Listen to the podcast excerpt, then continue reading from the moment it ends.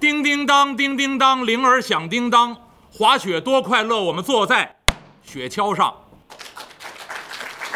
谢谢诸位，今天呢最好应该有一个红帽子，啊，谁给我准备一个红帽子，戴一小绒球，啊，我再穿这么一身儿啊，呃，说这段书最合适。呃，这个上场诗呢以前用过啊，但是呢必须得重新用一遍，为什么呢？这个应时当令。下礼拜呢，呃。圣诞节以前我不过洋节啊，这个有点有点矫情那劲儿啊，就是什么洋节都不过啊，一定要过中国传统节日啊，以标榜我是如何如何的热爱中国传统文化。现在我都都过啊，只要是好日子全可以过，只要您能快乐都可以过，不分中外，日日是好日啊，天天都是节日都可以啊，随便过啊，能开心就最最好了。那所以呢，提前祝大家圣诞快乐，新年快乐。谢谢大家。那这个上回书咱们了结了平顶山莲花洞这一回故事。您要看呢，《西游记》上写九九八十一难，第二十四难、二十五难给您说完了。唐僧师徒离开平顶山莲花洞，继续往西赶路，无非是饥餐渴饮、小行夜宿、登山涉水而已。那么有书则长，无书则短。一路西行，又走了这么两三个月。如果您还记得平顶山莲花洞，到平顶山莲花洞的时候，正是春天。了结这一难，继续西行，又走了这么两三个月。春去夏来，走着走着，夏尽而秋至，暑热渐消，秋风渐起，正是夏末秋初的光景。唐僧师徒一路西行，往前走着，天气渐渐凉爽起来。抬头一看，前面一座高山。西行路上少不了这些，无非过了一山又是一山，过了一岭又是一岭，登山涉水，沿途跋涉而已。看见高山了，师徒一行沿山路而上。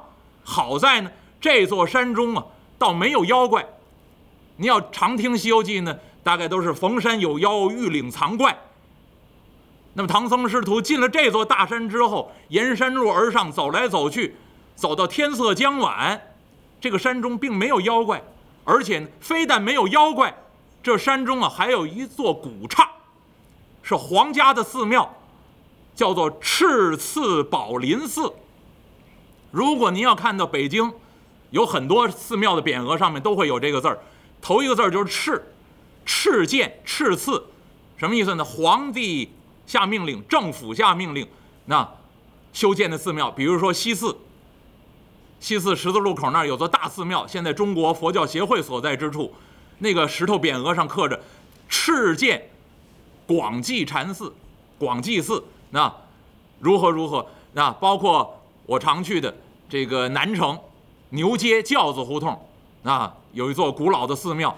过去叫闽中寺，唐代的时候叫闽中寺，现在叫法源寺，也是敕建法源寺。那那么您看见这个“敕”字了，这就是皇帝的命令。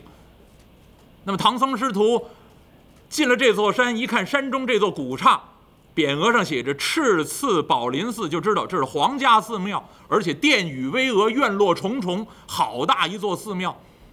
唐僧师徒心中高兴，为什么？看见寺庙了，出家人。尤其是法师们，云游的和尚在路上看见寺庙了，就如同看见自己的家一样。普天下所有的寺庙都是出家人的家，那都是佛教徒的家。那，那么三藏师徒进了这座寺庙，一看呢，人家寺里面僧人呢正在做法事，非常热闹。大殿之上灯火辉煌，罗列了很多贡品，干鲜果品，而且呢，三四百名僧众。在大殿上面正在念经，念的什么经呢？都是超度之经。三藏法师猛然想起来：“哎呀，你我师徒一路西行，风餐露宿，忘了今天是好日子，七月十五盂兰盆节，超度亡魂。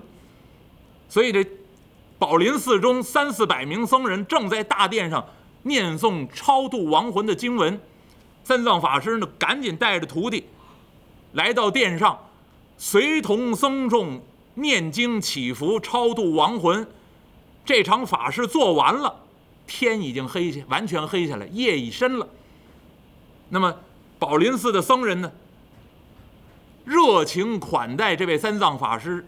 一打听知道，这是从东土大唐往西天取经的圣僧，不敢怠慢，安排了这么两间禅房，就在跨院里头，一明一暗。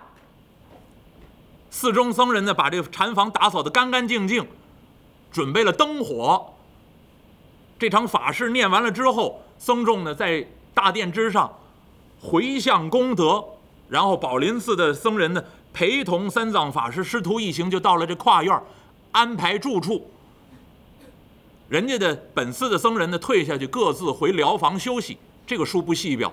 三藏法师师徒一行就住在这跨院禅房之内，把白龙马拴在院子里头。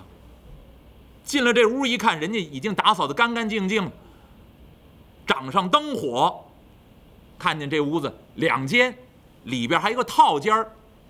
外边单有这么一间，这叫一明一暗。里面这套间叫暗间儿，而且再一看这个暗间里头四张软榻，不高，那细藤丝编的。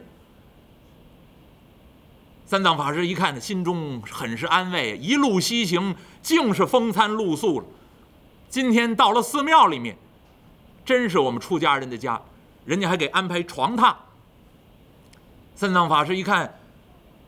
夜色已深，这会儿功夫呢，把行囊拿到屋子里面。三藏法师抬头看了看，一抬头就看见一轮明月，叫月光皎皎，冰盘大小。七月十五啊，我不知道哪位在山中看过月亮。我们好几回跟师兄啊，在盂兰盆节的时候到这个寺庙里面，每年我们回寺庙的。反正有有事儿没事儿，现在交通方便，我们自己回寺庙呢，现在两三四个小时开车就可以到。像这个开车能手啊，这个大概三个半小时就能开到山上。那有的这个疯疯狂赛车手，那这个有的开的慢点，四个多小时大概也能到山上，很方便，想去就去了，有事儿就可以就可以上山去。那但是准有一个日子是一定会去的，就是每年这个七月，那就是盂兰盆节，我们准要到五台山，回到我们寺庙里面去。呃，今年的盂兰盆节，我那个法会散了，供完灯之后出来，您看那个大塔前面啊，就是一轮明月，明月皎皎。所以三藏法师啊，来到这禅房，站在这个禅房门外廊檐底下，抬头一看呢，月光如水，照在这庭院之中，而且松柏之影，那如水中之藻荇，那，哎呀，三藏法师。抬头看了看，真是好月色呀！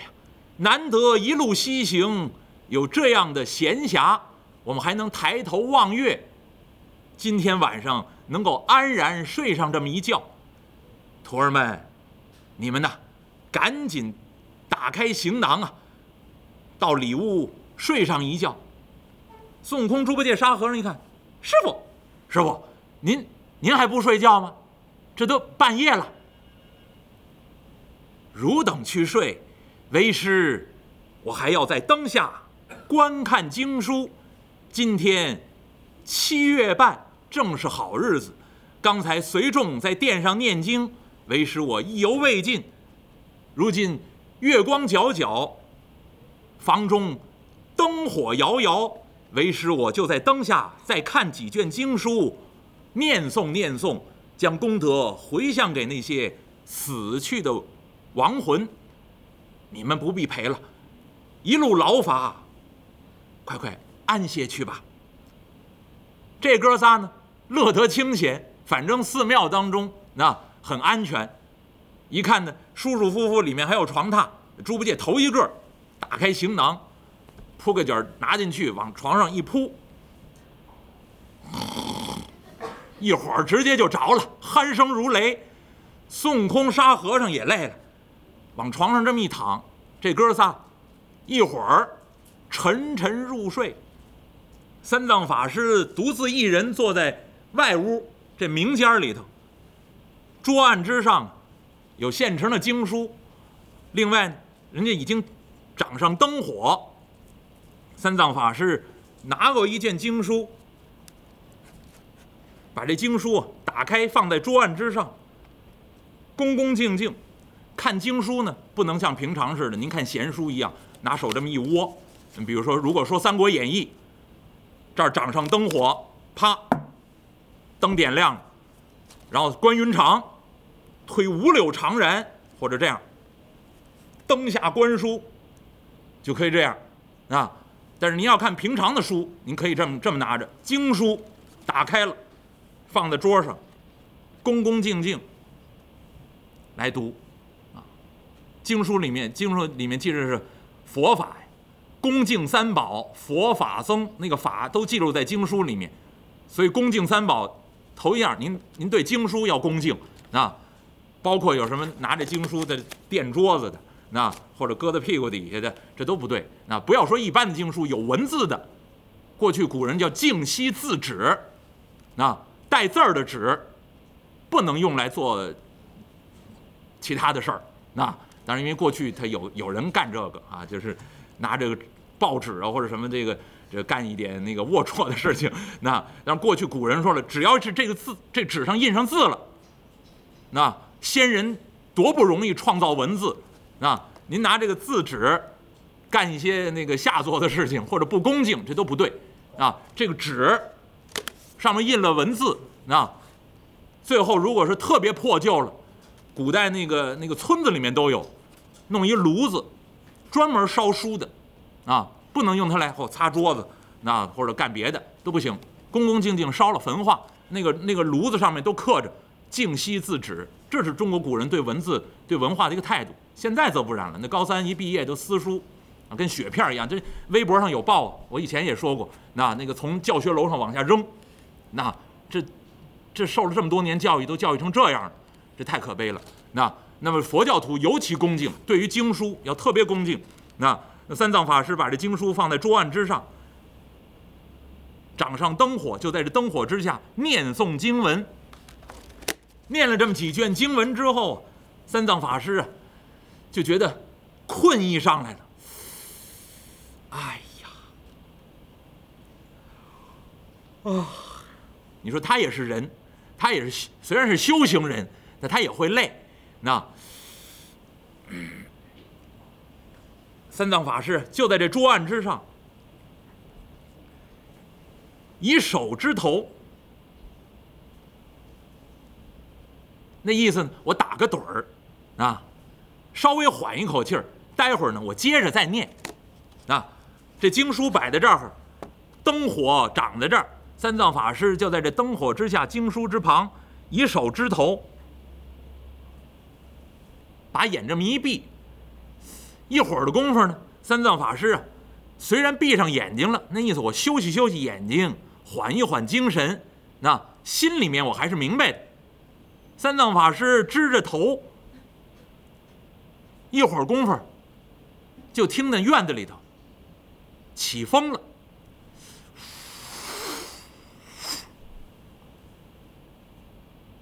轻轻的这么一阵风一过，紧跟着那院子里头，啪嗒啪嗒啪嗒，有些砖瓦之声，好像那风啊，把这个残砖碎瓦给刮下来，掉在院子里面。